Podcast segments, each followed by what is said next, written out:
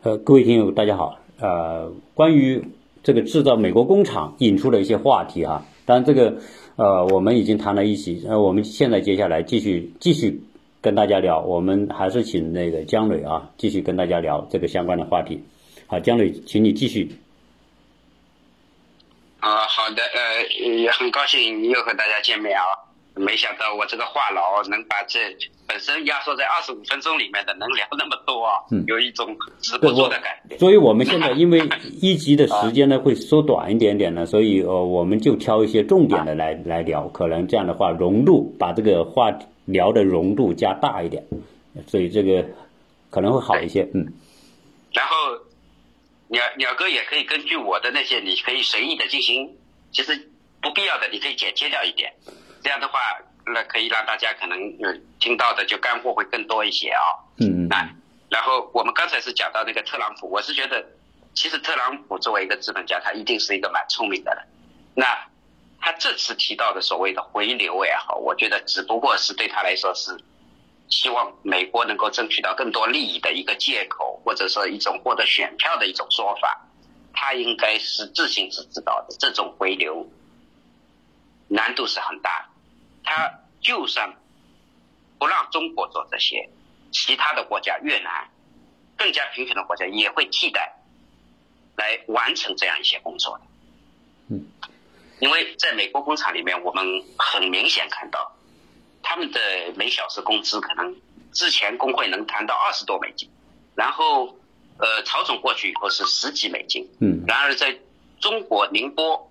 我们如果把所有的成本，包括保险加起来，差不多是在二十多块钱人民币。嗯。那么二十五块钱人民币，我们如果按照汇率来算的话，跟美国的差距是多少？嗯。二十五如果是除以一个七的话，也就是三点五美金。嗯嗯。呃，三点五美金。嗯。那么美国的话，最低最低，咱曹总算出的低了，那么也差不多要差十多个美金。对，它是目前整体的一个产品的，我看它是十二美元一小时嘛，十二美元多，嗯，对，后来给他加了一两个美元，啊，我估计这个应该是符合美国标准的，是是是，它最低工资肯定达到最低工资标准的，嗯，对，然后类似这种劳动密集型产品，其实一个产品如果卖一百块钱的话，它很有可能主要人工成本就占到百分之六七十。嗯，这是目前的这样一个情况。嗯，那么你说他如何进行回流？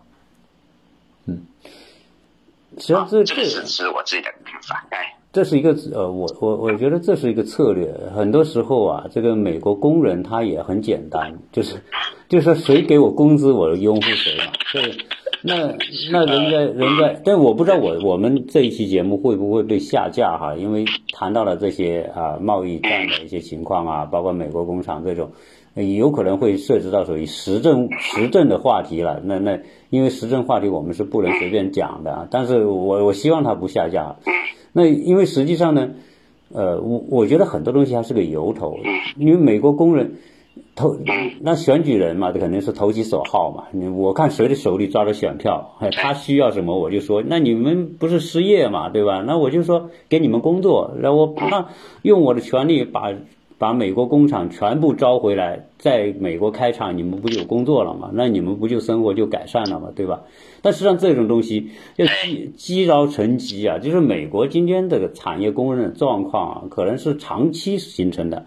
你你真的就有很多时候，我们不用人种来说啊，因为这个这个变成了这种歧视话题了，肯定不能讲。但是大部分情况之下啊，你那个那个，因为这个亚亚洲人还是属于短小精干的，那就你看没有什么胖的人呐，然后做事比较灵巧啊，呃，听话程度也听话程度也比较高，这种就是自自主的个个人个人主义的那种倾向，没有这个欧美人这么强。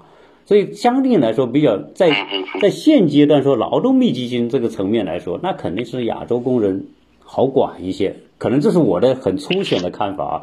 但是美国工人确实不是，因为人家争取这个权利已经斗了一百多年，人家有一整套的体系来保护他的权利，所以他们就觉得我获得这个权利是应该的，对吧？呃，鸟哥，我给你举个具体的例子啊，嗯，就是我认可的，我认可你的说法。就是我给你举个具体例子，在我自己的小工厂里面出现的情况哈。嗯那么我们用的工人如果是五十岁的或者四十几岁的，嗯他们非常吃苦耐劳和勤奋。嗯然后呢，他们这一代人还保留着以前像我父母的那个说法，就是我为了挣点钱，我就忍了，忍气吞声了。嗯啊，就是这种，他是会这样子去工作的。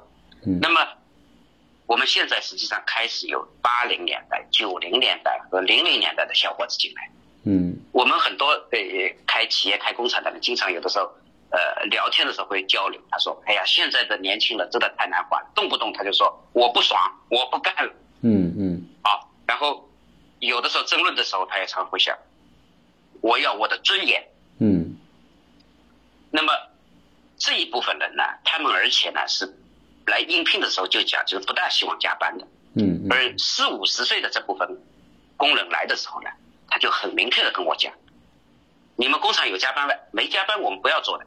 嗯他说我出来就是冲挣钱来的，嗯，我平时你一星期你可以给我只休息半天也可以，一天也可以，我把时间攒着，攒到过年的时候你给我十五天到二十五天的休息，嗯因为他路途远嘛。嗯嗯是这其实就是两代人的不同差别。那么它反映在中美之间，就是中国目前整体的工人可能还是处于那种吃苦耐劳、愿意忍耐嗯来干活的，而美国就相当于我们的零零后，他动不动就是我不爽了，我没你这个我你这样说话我没有尊严了，他就要不干了。对这这是一种工人的一种就是比较常见的状态。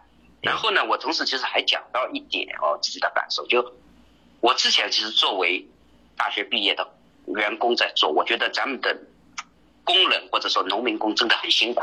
那么我有的时候会跟他们聊天，我说，其实你们每天这么辛苦的工作，加班加点，住的也条件也不好，然后老人和小孩又不得不留在千里之外的家乡，你甚至一两年才能见一次。我说你觉得值吗？你为什么不留在家乡呢？嗯。他们告诉我，他们笑我了。他说你肯定是没有种过地，嗯。当农民还要辛苦，要辛苦的多得多。嗯。第二个，你当农民辛辛苦苦一年下来挣不了多少钱，嗯。甚至是几千块钱才挣到，或者说最多挣到一万块钱。嗯。但是我工人出来，随便怎么着，三千五到五六千一个月，嗯，我省吃俭用，吃在工厂，住在工厂，嗯我差不多一年至少一个人能挣下来，攒下来五万块钱。嗯。他说我如果不出来，在我老家是要被笑话，没本事的人才不出来的。嗯嗯。一般留的都是老弱病残和懒汉，嗯。村里有本事的人都出来。了。嗯。其实当他们讲这个话的时候呢，我我觉得，如果是美国那边的人能够听到，他们会明白，其实大家都有一个发展的权利和发展的过程，嗯嗯是一步一步往上走的。嗯你如果特别好心说，哎呀，你做民工太辛苦了，那那你你还是回去种地吧。好，你等于把他们又推回到火坑里去了。嗯啊，那这个其实是我想通过你这个平台想表达，我希望很多人能够能够听到这一点。嗯其实就是这样一个发展的过程，生活从先苦后甜慢慢好起来，要求越来越多，越来越多，就是这样一个过程。我实际上也经常会问，呃，我国外的客户，因为我我其实做外贸也有二十年，我有很多知心的国外客户，嗯。我有时候会问问德国人，嗯。我说你们以前父母辈是怎么样的？嗯。他告诉我，二战结束的时候，他们的父母那一辈也非常辛苦，甚至没有星期六，没有星期天，加班加点。嗯。而且当时德国到处都是工厂，嗯。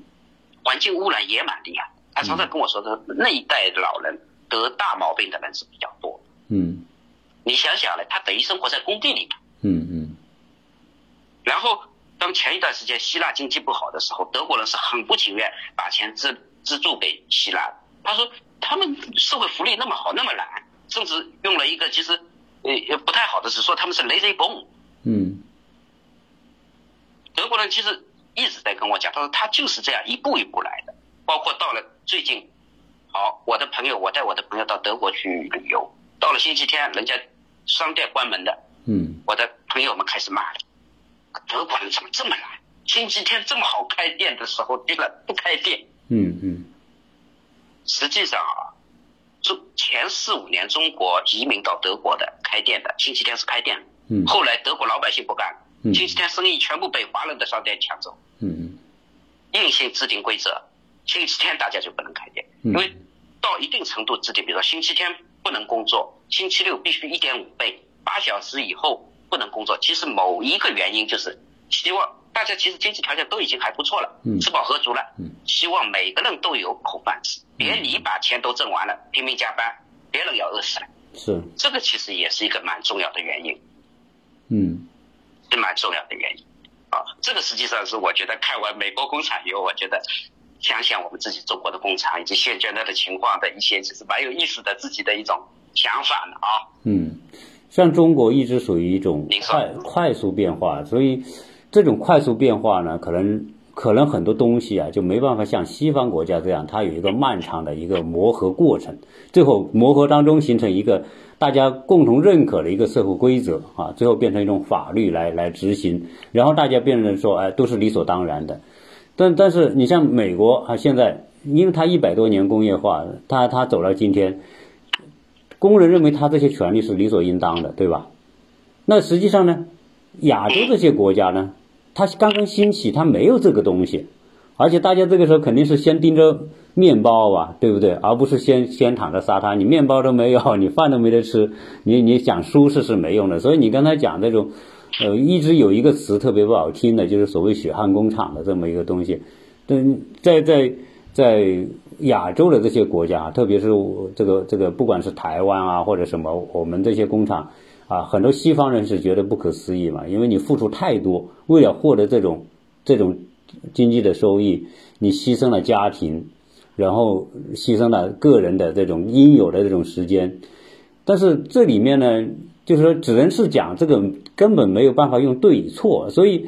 这个说血汗工关于血汗工厂这个概念啊，但是我们听友里面有很多不同的意见。有人觉得血汗工厂真他妈不是东西，对吧？有人是说这个可以理解，因为这个东西本身就没有标准答案。之所以它，你说这种工厂形式能存在，就是因为它有它存在的这种这种社会基础，总有人愿意这么付出。他为他这个阶段，他认为他要获得。这种回报，然后养活上有老下有小的这些人，比比比那个重要，人家愿意付出，那个是没办法。而而是真正回过头来讲一句良心话，有人能够给你这样的工作机会，那对他对于这些人来说，需要工作机会的人来说，那他就是救，他就是就是救恩，对吧？就是帮助嘛。对，是的，是的，嗯，那。其实有的时候，我觉得西方社会它也有其割裂的部分，或者是矛盾的部分。它实际上自己也是经过了这样一个所谓辛苦付出、先苦后甜走过来的。然后等他们变成长成爷爷或者奶奶的时候，他看见自己的小孙子很辛苦，会跟爸爸妈妈说：“你为什么这么辛苦的让他学习？”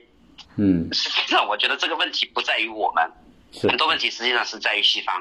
是是是在西方，是确实他们需要需要调整的地方。那么他会发现，其实我们很快我们会越来越好起来，因为我们的九零后、零零后已经不停的在讲，我要爽，我要尊严，很快我们会跟他们看齐的。然后我们又会把这个接力棒给下面的人，把这个机会给其他的后发国家。嗯，这本身就是一个成长的过程。是是，这这个啊，就是因为我。因为我我我现在呃在课程里面呢就会学到这个世界近代史，就是这个这个大航海时代啊。因为现在回过头来我在看这一段历史的时候，我觉得啊，它确实是一个人类变化当中特别有趣的一个情况。因为以前你说一个社会发展它都是周期性的，以前的周期特别漫长。你像中国一个周期两千年封建时代。对吧？欧洲它有一千多年的这个都是非常漫长的，但是工业化和全球化这种格局变了之后，原来的这种演变就没有办法。所以现在是什么呢？你看，不管是英国、美国或者是日本，都呈现发展的周期性，所以这个东西是很难逆转的。就是你你处于这个周期，比如说美国，你在制造业属于成本就是很高的一个一个阶段了，那人家新兴的。这个国家起来，你现在又在同一个贸易舞台上竞争，那可不，你这些低端的东西，你一定是让位给人家那些后来的这些国家，啊，那所以一个是这种竞争，从某个角度叫周期竞位置的竞争，你是属于暮年老年了，人家是属于青年，那当然你说你老年跟青年比，你说制造业。普通制造业不处于这个阶段嘛，对不对？那您发达国家的这种老老年状态和 我们这青青壮年，那自然你比不过别人，所以这也是全球化这个这个产业化之后的一个必然的一种现象，啊。对，鸟哥，你其实阐述的很清楚，等于是在不同的台阶上。那么，呃，在离开美呃中国的时候，你其实也肯定做过管理，你会发现新员工进来。那么新员工对他的标准可以稍微是低一点，就好像一年级，对，只要做十以内加减法，对，二年级做二十以内，或者三年级加减乘除。那么你不能以三年级的标准去要求一年级的，一年级你现在就要做加减乘除，那其实就是这种落差，其实，呃，是目前存在的这一个问题。然后还有一个就是，我不知道你有没有有尝试过这个啊，就是我们在做欧美。贸易的时候，如果是跟欧美的大的百货公司或者连锁店公司做的时候，他首先要给我们做工厂评审。嗯，就是评审里面其实很重要的两个环节啊。第一个环节我们就不去说它了，叫做呃是最近就九幺幺以后才出现，叫反恐。那么他是担心这个产品里面会不会有。碳疽粉哦，有什么毒或者有有不好的东西放进去，导致美国的那个就安全受影响，这是一个啊。要求我们工厂装好各种呃防盗措施啊，嗯，外面的人不能进来啊，会有这样的一些要求啊。那呃，那毕竟我们都是要卖卖给美国人嘛，那不得不按照他的那个价值要求，因为是他付钱，嗯，就是来来做这些。然后其中还有一个叫做社会责任。嗯，他其实社会责任是按照美国的标准对我们这个要求。嗯，他说一天工作时间必须八个小时。嗯嗯，不能超过多少小时？你对于工人不能说很严厉的话，或者不能骂骂。嗯，你不能罚他钱。嗯，那么实际上这种，当然我相信他是好意的。嗯嗯，但是在我们目前的这种发展的这种状况下。嗯，你说我的工人你不能让他加班，我工人可能就不愿意来我工厂。嗯，他本身就是希望多挣点钱，就相当于一个孩子在学校的时候，他说我下完课我回家就想多学习一点，然后我到学校里可以变得第一名、第二名，你还非得规定你晚上必须熄灯，你不能学。嗯，这个我觉得也体现了一种对自由的一种限制。这这里面有一个，既然讲究自由，哎哎，这里有一个这样的概念，我我我我理解啊是什么呢？因为，呃，我们现在这个国内这些工人、企业企业的这些产业工人啊，说白了呢，就是说，他们还是很直接的，就是说我的利益诉求是什么，我就追求我的利益诉求，利益诉诉求之外的东西在他们身上是很少的，就说白了，就是他们是特别直接的。啊所以这些你会看到，这个这个工人跟跟老板的这种纷争啊、纠纷也好，都是很直接的，就是一个利益，就是就是我该得这么多，我认为我该这么这么多，你要给我啊，你要不给我，心里不平衡，就会出现各种各样的这种这种这种纠纷。实际上，这个欧洲人呢，你说他对你的工厂提出这种管理要求，对吧？你说白了，你要对这些工人要善待工人嘛。从某个角度来说，因为他们在他们在他们的国家是这么做的，他认为这样做，这工人有一种好的状态，呃，能够能够有有更做出更好的产品。实际上呢，这是两个概念，因为我觉得西方人的这种这种善待啊和自律是联系在一起的。就是说，我给你一个善待的一个条件，同时你会又又会有相应的自律，来配合这种善待。那这种呢，就相对来说可能这是这是他们在管理上的某一种状况。但是在我们国内有时候啊啊也可能能做到这样，但是有很多工厂可能也不能做到这样，就是因为我们的在在自律这一块啊，因为自律不是说你跟要求他自律，他就会自律的，自律是一种习惯。那那很多时候，在有些国家呢，呃，当然这个我我不是说说西方月亮比东方圆好，老老外也比中国好，不是这个概念。但是在在很多程度上啊，呃，你像德国也好，美国也好，这些国家的这些这些人，他们不管是因为成长的环境，还是法律，还是制度的要求，他们对自律要求是很高的。就是他们从小到大这个过程是建立了一个自我自律的一个机制啊，这个东西是很重要。但是我们很多时候，有时候我们在国内的你要说啊，嗯这一点，嗯鸟哥这一点我其实打断一下，嗯呃，咱们刚才有讲到美国工厂啊，嗯。你有没有注意到就成勤奋这一点的自律上，嗯。在美国工厂的体现是觉得这帮美国人实在太懒了，自律性实在太差了。嗯。美国工厂其实反映了一个特别真实的一面，嗯。很多人都以为欧洲和美国的工人非常自律、非常勤奋，效率特别高。嗯嗯其实它只是存在于一部分嗯。好的工人身上，大部分工人其实还是像美国工厂里面讲的，这是实际情况，嗯。有点懒塌塌，能够轻松一点就尽量轻松一点。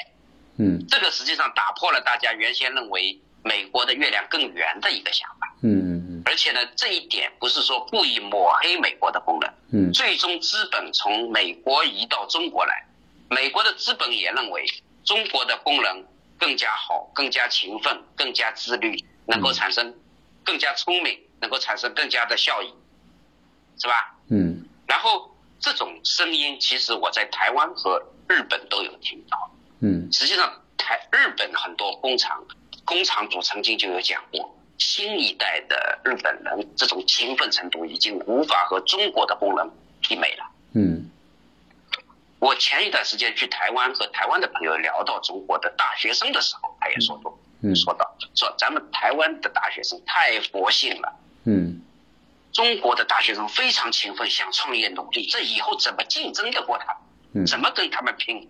嗯那这一点，我觉得从大概率来说，我觉得要帮大家纠正一点。嗯确实，整体工人的勤奋度这一点，实际上作为一个人，勤奋是很重要的一点，是吧？嗯嗯。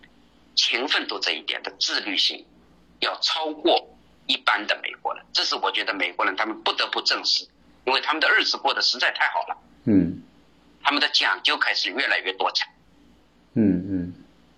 那这个是我的一跟你就是有不同的想法的一点啊，你说，哎，那个对，实际上这个可能我这个概念有点大啊，因为实际上呢，在这个美国本身人种很杂哈，你比如说有有非裔的，有有西班牙裔的，有白人，有什么，那这些呢，他们不同族裔的人呢，做事风格也有很大的区别。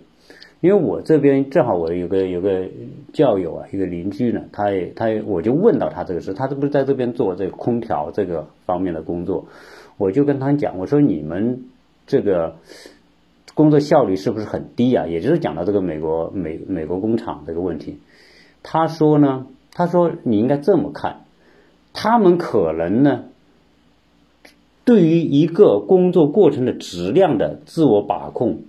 会比较就是看不同的人，比如说，如果是一个真正的呃白人的职业工人，当然这个也也不是所有的白人就一定好哈、但是说总体来说，跟他一起做事的人里面，他就能看得出这些白人呢、就是做产业的这些白人，他们做事的这种，可能他的效率不一定高。比如说我做事八小时，我不一定做那么多事，但是他做的每一件事情的这个质量，他们会比较注重。这就讲人家说这个这个德国工人做做汽车，就是说他有动作标准，比如说这个动作这个动作要做几下，啊，就是他就会按这个做。这是普遍来说呢，可能白人他这一点会做的比较好。他说装装空调，他不要装那些电线呐、这个这个他们都有很严格的。美国他不是说你装电你要有执照才能用动动这个电的这个安装什么的。哎，他说这个这些白人呢，就确实他就会按照这个操作要求来做，他不会说省能省一下就省一下，他不会，呃，有某一种感觉叫一根筋吧呃这个那种，嗯。这个呢，我认可的，就是因为我们曾经也有用到过，在德国参展的时候有用到过欧洲的工人啊，嗯那么他们的有一种说法就是，我看过去慢，但实际上是快。嗯，这在一部分熟练的产业工人里面，它确实是存在的。嗯，实际上，在美国工厂里面提到，当他做玻璃的时候，所谓的效率是指既要快又要好，而不是单维的想法，快了质量就可以乱做。嗯，那么仅仅我们从美国工厂这个例子来看，呃，中国当当时他到福州去看中国的工人，成品率和速率。完全两者在这个产业里边是超过美国的，嗯，就是它既比它快，又比它好，嗯，而美国开始做的时候，它是既慢又不好，嗯，好，那么这个我觉得其实可以分裂开来，一个个案一个个案讲，嗯，那么，嗯，我觉得也就现在就是我们获得的种种信息来看，也不能一棍子打死，嗯，那他就认为，比如说咱们工人。就是快了，但是质量不好。嗯，那么他因为中国实际上是一个一个很复杂的一个群体，嗯，就像你刚才讲到的一个美国是一个很复杂的群体。嗯，如果比如说低端的有的时候人群确实存在一部分做的很快但很烂。嗯，我相信美国也有，中国也有。美然后中间一部分熟练的产业工人，两边都有。嗯，美国是美国是这样，它这个非就是西班牙裔的那些。我们说的所谓墨墨西哥人吧，就是这一类的这些人呢，他做事就没那么严谨。他同样一件事情，他做出来的就没有那些白人平均而言啊啊，就没有他们做的好。华人呢是介于他们中间，华人呢有些说说该认真的他还是会认真，有些时候认为可以马虎的他还是会马虎一点，就是随性的东西又会多一点点。你，但你说这个美国工人，当然我一直还是有一个心里有个阴影啊，因为这个美国工人这个身体状况可能普遍也没有，没有我们说这个这个东方人这么好，是他他胖嘛，这个有些时候他动动作一定是慢的，啊，加上你你你你现在你做这个玻璃。只你有个情况嘛，你是在国内做了几十年，很熟练的一套东西，你搬到美国来，要美国人按照你的做，那自然他有个学的过程或者适应过程。但种种种来说呢，可能都是，嗯，都有各种各样的情况呢，影响到这种这种东西。所以有时候呢，也不能单从一个角度来看啊，它是什么样子的，因为它它是在一定的环境之下所呈现的这种状态。那我我我在这边。我在这边，我上次我非常仔细的看一个老美帮我做这个做这个水沟的盖板，我就特别有感触，因为我请的是个白人，当然可能我这个只是个案啊，不代表整体啊，但是呢，我从他身上我呢还是看得到这一类的，就像他这一类的这种白人的这种这种。人呐，他在做这个事情确实认真态度，还是值得我很敬佩的。我所以，我每次我现在有朋友来，我就跟他们讲这个人的故事，就是真的没有任何人说，我也不不能去看着他做事情，他真的就会做到很精细。虽然他花了几天时间帮我做，但是做的质量真的很好。所以这一点可能也是个案哈。这个这个我也有体验，嗯，也有体验，我也跟你有相同的体验。呃，我们有欧洲的工人帮我们布展，其实同样的材料，呃，他该用尺子的时候该用尺子。那么我们中国工人可能习惯于眼睛瞄瞄不用尺子啊。嗯。那么当他用尺子的时候，也许是慢一点，但是他确实各个细节做起来是相当的不错，但是他的时间会慢。嗯。那么，呃，我实际上有的时候，因为我毕竟也是有在做工厂，我是不停的也在思考这样一个一个问题啊，如何可以让他们既快。又能够质量又能好，这样的话呢，就是工厂挣钱，他个人也能够挣钱。嗯，那么他牵扯到一个熟练的问题，就像你讲到的一个熟练的问题。呃，还有一个呢，就是呃，工业革命的时间相对来说，呃，国外更长，那么他们各行各业的熟练的人更多，而中国相对来说时间短，熟有的熟一熟练的专业的高端的工厂做得非常好。但是有的做的不好的，哎，差距拉得很大，这这些上下差距会很多，嗯，是确实存在的。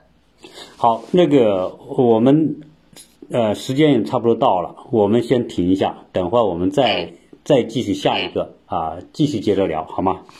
好，各位听友，我们就 这一期先聊这么多，就是很 时间实在太快了啊。啊，我们啊下一期我们继续开聊。